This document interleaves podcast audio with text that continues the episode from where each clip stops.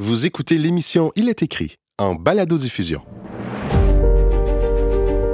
Il est écrit, c'est un autre regard sur le monde et nous-mêmes à la lumière des pages de la Bible. Bonne écoute. Un de mes amis me disait récemment, Je crois en Dieu, mais je n'ai pas de relation personnelle avec lui, pas d'expérience personnelle de la présence de Dieu. Je sais qu'il existe, c'est pour moi une évidence à travers la nature, l'univers tout entier, mais ça reste intellectuel, raisonné. Je voudrais que Dieu s'adresse à moi, personnellement.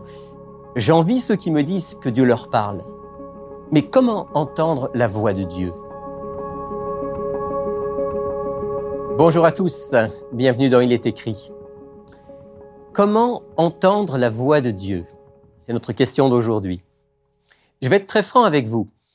Quand dans une conversation entre chrétiens, que ce soit en privé, dans une église, dans un petit groupe, quand quelqu'un me dit ⁇ Dieu m'a parlé ⁇ ou ⁇ Le Seigneur m'a dit ⁇ ou ⁇ J'ai entendu clairement la voix de Dieu et il m'a dit ⁇ j'ai immédiatement une petite lumière rouge qui s'allume dans mon cerveau. J'écoute attentivement la suite, mais je me dis, voyons donc ce que Dieu est censé avoir dit à cette personne. Non pas que je refuse l'idée que Dieu puisse parler aux êtres humains, loin de là. C'est même le sujet de cette émission. Mais j'ai entendu tellement de choses étranges, farfelues, déraisonnables, déséquilibrées, parfois carrément non chrétiennes et non bibliques, qui étaient présentées avec beaucoup d'aplomb comme des révélations divines, que je suis devenu très prudent. Je ne dis pas que ces personnes étaient mal intentionnées.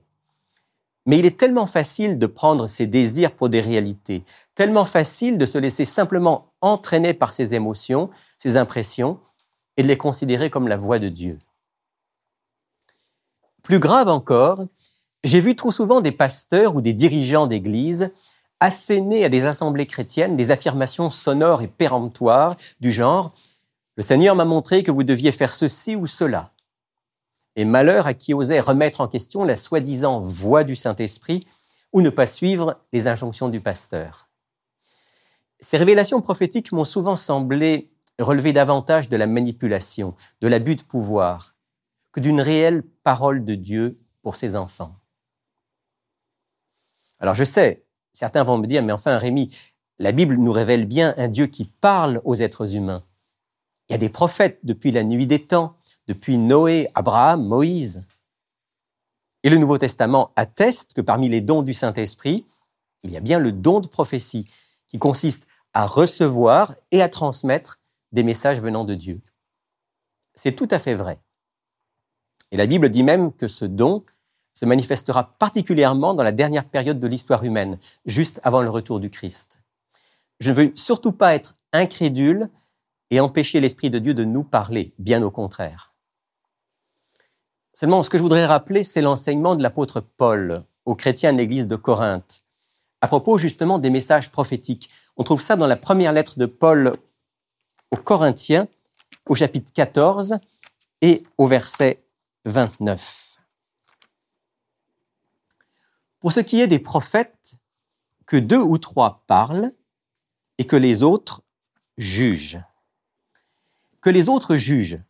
Autrement dit, en écoutant le ou les messages présentés comme venant de Dieu, que les croyants présents évaluent, exercent leur jugement pour discerner s'il s'agit vraiment d'un message d'en haut.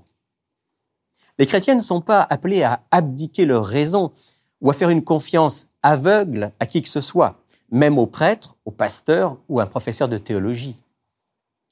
Tout en étant fervent dans la foi, toujours prêt à écouter ce que Dieu veut nous dire, il y a un sens critique tout à fait sain, un jugement spirituel basé sur la Bible et sur le bon sens, qu'il est impératif de conserver, envers les autres comme envers soi-même. Cela étant dit, il faut bien reconnaître que selon la Bible, Dieu promet de se révéler à nous, de nous parler, de nous instruire, de nous guider. Il nous dit qu'il est possible d'entendre sa voix. Je partage avec vous quelques textes qui l'affirme très clairement. Et je commence par le prophète Ésaïe au chapitre 30. Tes oreilles entendront derrière toi la voix qui dira, Voici le chemin, marchez-y, car vous iriez à droite, vous iriez à gauche. Et ce très beau passage du livre de l'Apocalypse au chapitre 3 et au verset 20. Voici, je me tiens à la porte et je frappe. Si quelqu'un entend ma voix et ouvre la porte, j'entrerai chez lui, je souperai avec lui et lui avec moi. Et je pense encore à ce texte de l'Épître aux Hébreux au chapitre 3. C'est pourquoi, selon ce que dit le Saint-Esprit, aujourd'hui, si vous entendez sa voix, n'endurcissez pas vos cœurs comme lors de la révolte. Dieu nous parle. Il veut que nous entendions et que nous écoutions sa voix. Mais comment entendre la voix de Dieu? Est-ce qu'on peut l'entendre de manière audible, comme je vous parle en ce moment? Ça arrive parfois. C'est par exemple ce qui arrive quand un prophète reçoit un message de Dieu. Je parle d'un vrai prophète, évidemment. À travers une vision, un songe ou un message auditif, Dieu donne au prophète un message qu'il doit ensuite transmettre. On trouve cette explication dans le livre des Nombres. Je vais lire avec vous ce texte, livre des Nombres, chapitre 12 et verset 7. Dieu dit, Écoutez bien mes paroles. Lorsqu'il y aura parmi vous un prophète, c'est dans une vision que moi, l'Éternel, je me ferai connaître à lui. C'est dans un songe que je lui parlerai. Il arrive même que quelqu'un qui n'est pas un prophète reçoive une vision, un songe ou un message audible de la part de Dieu. Dieu le fait parfois pour le bien de cette personne, pour la guider, pour l'encourager, pour l'avertir. Mais ça reste exceptionnel. Ce n'est pas le moyen habituel par lequel Dieu parle aux hommes dans le quotidien de la vie. Personnellement, je n'ai jamais entendu de voix audible me parler. Jamais eu d'extase ou de vision pour recevoir un message d'en haut. Et pourtant, j'ai souvent entendu Dieu me parler. Comment? Comment Dieu parle-t-il généralement aux êtres humains qui veulent être en relation avec lui?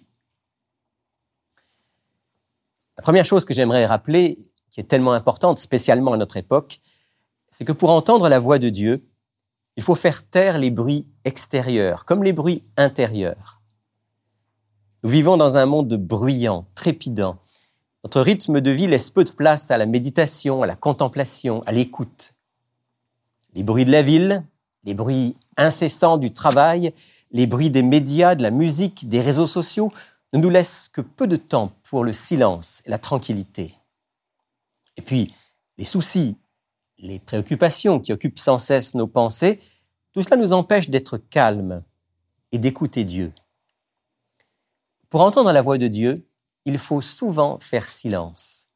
Il faut des moments de tranquillité, des moments comme ceux que Jésus recherchait régulièrement pour se livrer à la prière. Écoutez ce que nous dit l'Évangile selon Marc au chapitre 1er et au verset 35. Vers le matin, pendant qu'il faisait encore très sombre, il se leva et il sortit pour aller dans un lieu désert. Là, il priait. Et juste après le miracle extraordinaire de la multiplication des pains, alors que la foule était enthousiaste, excitée, l'évangéliste Matthieu nous rappelle la décision du Christ. Matthieu chapitre 14, versets 22 et 23. Ensuite, il obligea les disciples à monter dans le bateau et à le précéder sur l'autre rive pendant qu'il renverrait les foules. Après avoir renvoyé les foules, il monta sur la montagne pour prier à l'écart. Et le soir venu, il était encore là, seul. Remarquez bien que pour Jésus, ces moments de calme, de prière, de rencontre avec Dieu n'étaient pas laissés au hasard. Ils étaient le fruit d'un choix décidé. Alors comme le Christ, choisissons d'avoir régulièrement des moments de pause, de calme, de silence, de prière. Que ce soit le matin au réveil, le soir avant de dormir, ou à n'importe quel autre moment de la journée, réservez-vous chaque jour un moment de calme et de rencontre avec Dieu, un moment d'écoute. À titre personnel, c'est le matin qui est généralement pour moi le temps privilégié. Ma femme vous dirait que pour elle, c'est plutôt le soir qu'elle arrive à faire taire les bruits et à prendre un temps de méditation et de prière. Mais quoi qu'il en soit, prendre un temps de silence, de recherche de Dieu doit être une décision quotidienne. Comment est-ce qu'on pourrait entendre Dieu nous parler si on ne consacre pas un moment tranquille à entrer en contact avec lui. Alors je sais, la question suivante, c'est, bon, très bien, je prends un moment de calme, je dis à Dieu que je suis à son écoute, et après, je ne vais pas entendre une voix venant du ciel pour me donner la réponse à mes questions, la solution à mes problèmes, ou m'indiquer la décision que je dois prendre. C'est vrai. Dans l'immense majorité des cas, vous n'entendrez pas une voix audible venant du ciel. Mais vous vous serez mis dans les meilleures conditions pour que l'Esprit de Dieu parle à votre conscience morale, à votre intelligence. En nous mettant au calme, en disposant nos cœurs à écouter Dieu, nous lui permettons d'expérimenter ce que l'apôtre Paul appelle le renouvellement de l'intelligence. Je lis sa déclaration dans l'épître aux Romains au chapitre 12, les deux premiers versets. Puisque Dieu a ainsi manifesté sa bonté pour nous, je vous invite à vous offrir vous-même en sacrifice vivant qui appartient à Dieu, qui lui est agréable. Ne vous conformez pas aux habitudes de ce monde, mais laissez Dieu vous transformer et vous donner une intelligence nouvelle. Vous discernerez alors ce que Dieu veut, ce qui est bien, ce qui lui est agréable et ce qui est parfait. Voilà comment Dieu me parle généralement. Si je veux vraiment entendre sa voix, savoir ce qu'il a à me dire, connaître et faire sa volonté, après avoir fait le calme, avoir prié, il va ouvrir mon intelligence, l'imprégner par son esprit, me permettre de comprendre sa volonté. Parfois ce sera immédiat, Parfois, ça se passera sur des semaines, des mois, voire des années. Ça demandera une longue persévérance dans la prière et dans l'écoute. Mais la promesse est là, elle est certaine. Vous discernerez ce que Dieu veut. Il y a un homme que j'aime beaucoup, dont l'histoire est souvent pour moi une source d'inspiration. Je vous ai déjà parlé de Georges Muller. Georges Muller est un chrétien et un pasteur remarquable du 19e siècle. Vous pouvez lire son histoire dans un livre en partie autobiographique intitulé L'audace de la foi. Georges Muller a vu de très nombreux exaucements miraculeux à ses prières. Il a été un instrument puissant entre les mains de Dieu pour prendre soin de milliers d'orphelins en Angleterre. Et puis plus tard, il a voyagé à travers le monde pour partager le message de l'Évangile. Cet homme-là cherchait à entendre la voix de Dieu et à connaître sa volonté. Alors dans son récit autobiographique, il explique quelle était sa méthode. Premièrement, pour discerner la voix et la volonté de Dieu, je cherche d'abord à m'assurer qu'il n'y a dans mon cœur aucune volonté propre. Les neuf dixièmes du tourment qu'on se donne proviennent généralement de ce fait. Et ces difficultés sont vaincues quand nos cœurs sont prêts à faire la volonté de Dieu, quelle qu'elle soit. Deuxièmement, ce premier point acquis, je ne m'attarde pas aux sentiments et aux impressions. Si je le faisais, je tomberais souvent dans de grandes illusions. Troisièmement, je cherche la volonté de l'Esprit de Dieu dans sa parole, la Bible. L'Esprit et la parole vont ensemble. Si le Saint-Esprit me conduit, ce sera toujours en accord avec les Écritures. Quatrièmement, ensuite, je mets dans la balance les circonstances. Dieu peut les diriger et elles indiquent souvent la volonté de Dieu, toujours en accord avec l'Esprit et avec la Bible. Cinquièmement, je supplie Dieu de me parler et de me révéler sa volonté. Et sixièmement, finalement, par la prière, l'étude de la parole, la réflexion, j'en viens à me former un jugement, et mon esprit étant en paix, je prends la décision d'agir, toujours dans un esprit de prière dans les grandes ou les petites choses de la vie, cette méthode m'a toujours réussi. Il y a beaucoup de choses importantes dans cette déclaration de Georges Muller. Pour entendre vraiment la voix de Dieu et comprendre sa volonté, l'importance d'un cœur sincère qui veut vraiment savoir ce qu'il a à nous dire. Ne pas se fier principalement à nos émotions, nos impressions qui peuvent être trompeuses. Et surtout, surtout, rechercher la voix de Dieu, sa volonté, dans la Bible. C'est pas pour rien qu'on appelle aussi la Bible la parole de Dieu. Dieu parle véritablement à ses créatures à travers les enseignements, les révélations de ce livre. Ne pensez pas que vous pourrez entendre personnellement et régulièrement Dieu vous parler si vous ne prenez pas de temps pour lire et pour méditer les Écritures. Finalement, on revient toujours à Il est écrit. Parce que la manière principale dont Dieu nous parle, c'est en nous révélant qui il est, qui nous sommes, quels sont ses projets pour nous et pour l'humanité, quelle est la voie du bien, en nous montrant le chemin d'une vie nouvelle sur le plan personnel, familial, professionnel, relationnel, le chemin de la vie éternelle, tout ça à travers les enseignements de la Bible, comme l'exprime le livre des psaumes. Je lis avec vous ce beau passage bien connu du psaume 119 au verset 130 et au verset 105. La révélation de tes paroles est claire. Elle donne de l'intelligence au simple. Ta parole est une lampe devant mes pas, une lumière qui éclaire mon sentier.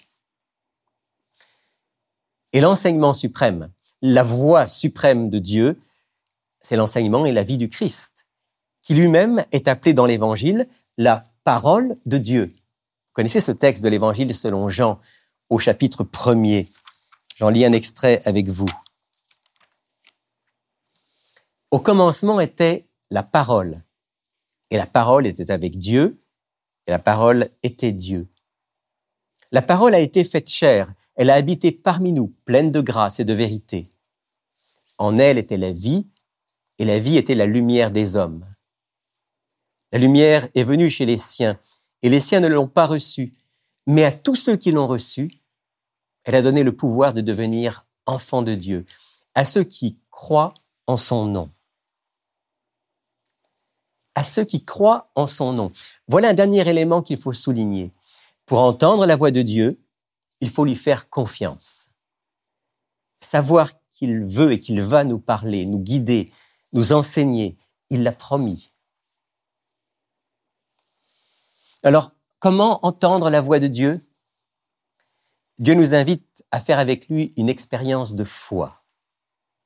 Faisons-lui confiance et prenons chaque jour un temps de silence d'écoute. Lisons, méditons chaque jour quelques pages de la Bible, surtout celles qui parlent de Jésus.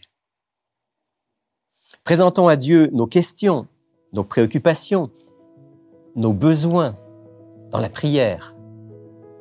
Soyons attentifs à ce que nous dit notre conscience. Et avec une confiance toute simple, engageons-nous à faire la volonté de Dieu, à agir selon ce que le Saint-Esprit de Dieu nous montrera. Il n'a pas besoin d'être prophète pour que Dieu nous parle. Il guide, fortifie et donne la paix du cœur à chacun de ses enfants.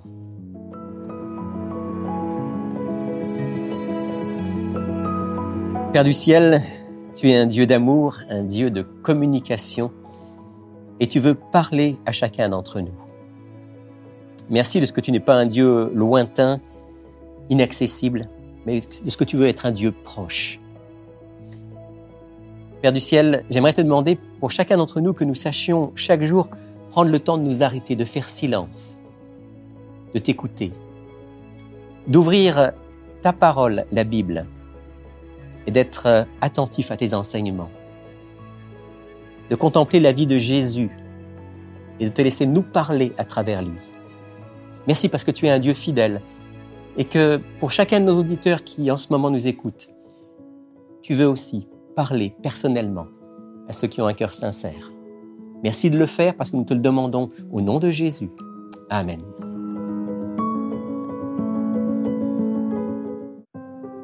Il est écrit a été créé à l'initiative de l'Église adventiste du septième jour du Québec et est rendu possible grâce aux dons des auditeurs, comme vous.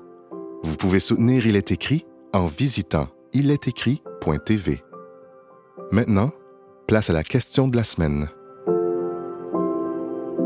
Peut-on prier le Saint-Esprit? La question que se pose euh, notre ami Golin, d'ailleurs je remercie de nous avoir posé cette question parce que c'est une question qui est, est souvent posée. Et l'on prendra le temps ensemble de voir que, ce que la Bible enseigne par rapport à ça. Dans le Nouveau Testament, on retrouve une formule très importante. Ce n'est pas la seule formule, mais c'est la formule qui nous est présentée constamment.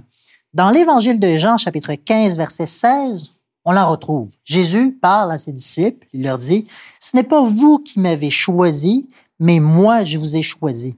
Et je vous ai établi afin que vous alliez et que vous portiez du fruit et que votre fruit demeure, afin que ce que vous demanderez au Père en mon nom, il vous le donne. Hein? Vous voyez que la Bible nous enseigne à prier au Père au nom de Jésus. Et Jude, un petit livre juste avant le livre de l'Apocalypse, verset 20, nous enseigne de prier par le Saint-Esprit. Donc, on voit que le Nouveau Testament nous enseigne à prier au Père au nom de Jésus par le Saint-Esprit. Ça, c'est quelque chose de très important. Ce n'est pas la seule formule. Le Nouveau Testament également nous enseigne, par exemple, on a des, des épisodes où est-ce que l'on prie, où est-ce que l'on on demande à Jésus. Et prier au Saint-Esprit n'est pas un péché non plus. Une petite parenthèse, ce qui est très important, c'est que l'on puisse expérimenter la prière, que l'on prie au Saint-Esprit, que l'on prie au Père, que l'on prie à Jésus. Ce qui est vraiment important, c'est que l'on puisse avoir une vie de prière. Ayant dit cela, j'aimerais ça pouvoir lire un autre verset. Dans ce verset, nous allons découvrir une tâche que le Saint-Esprit a lorsque l'on prie. Ce verset se trouve dans Romains chapitre 8, verset 26. Donc, Romains chapitre 8, verset 26. De même aussi, l'Esprit nous aide dans notre faiblesse, car nous ne savons pas ce qu'il nous convient de demander dans nos prières, mais l'Esprit lui-même intercède par des soupirs inexprimables. Remarquez comment ce texte nous décrit le Saint-Esprit alors que l'on prie. Le Saint-Esprit, c'est le texte biblique, nous aide. Ce verbe aider est très important. C'est un, un verbe qui nous indique la présence du Saint-Esprit à nos côtés. C'est quelqu'un qui est vraiment proche de nous, qui est là pour nous encourager à prier. Que même si l'on ne demande pas les bonnes affaires, même si on ne sait pas trop quoi demander, ou parfois on peut penser que l'on demande la bonne affaire, mais que finalement, ce n'est pas ça que l'on doit demander, on a une aide de la part du Saint-Esprit. Donc, euh, pour Golin et pour euh, la plupart d'entre nous, vous pose cette question, est-ce que je peux prier au Saint-Esprit? Oui, on peut prier au Saint-Esprit, on peut prier à Jésus, on peut prier au Père. Cependant, la formule qui nous est présentée dans le Nouveau Testament, c'est que l'on puisse prier au Père, au nom de Jésus, par la puissance du Saint-Esprit. Donc, euh, je vous souhaite une belle semaine et on se dit à la prochaine. Oh, mes pauvres pieds! Est-ce que vous prenez soin de vos pieds ou si vous les prenez pour acquis? Après tout, ils sont bien loin des yeux. Et pourtant, plusieurs problèmes peuvent les affecter, nous causer bien de la douleur et des limitations. Corps, fissures, kératose ou cornes, infections, mycose des ongles, ongles incarnés, panaries, ampoules, orteils marteau, fasciite plantaire, alus valgus ou communément appelé oignon, entorse, foulure, goutte, pied d'athlète, etc. Alors aujourd'hui, sans vouloir vous faire peur, je vais vous parler de quatre trucs pour protéger vos pieds et prévenir les problèmes. Premièrement, pour éviter les infections à champignons, comme le pied d'athlète et la mycose des ongles, il faut garder les pieds au sec et les ongles courts. Au besoin, utilisez un séchoir après la douche pour bien sécher vos pieds. Si vous portez des bottes au travail, n'hésitez pas à changer vos chaussettes lors de votre pause repas. Deuxièmement, pour éviter les ongles incarnés, utilisez un coupe-ongle plutôt que des ciseaux et arrondissez les coins avec une lime. Bien désinfecter les instruments métalliques avec de l'alcool après usage. Si vous avez un impact à l'ongle, surveillez bien la pousse et consultez au besoin un podiatre ou une infirmière spécialisée en soins des pieds. Troisièmement, l'application de crème hydratante tous les jours va être très bénéfique pour vos pieds. Si vous avez de la kératose, avant la douche, on frotte avec un petit instrument qui est fait pour ça et après la douche, on applique une bonne crème hydratante non parfumée. Attention, n'appliquez jamais de crème entre les orteils pour ne pas créer d'humidité. Une peau bien hydratée va être plus résistante aux infections.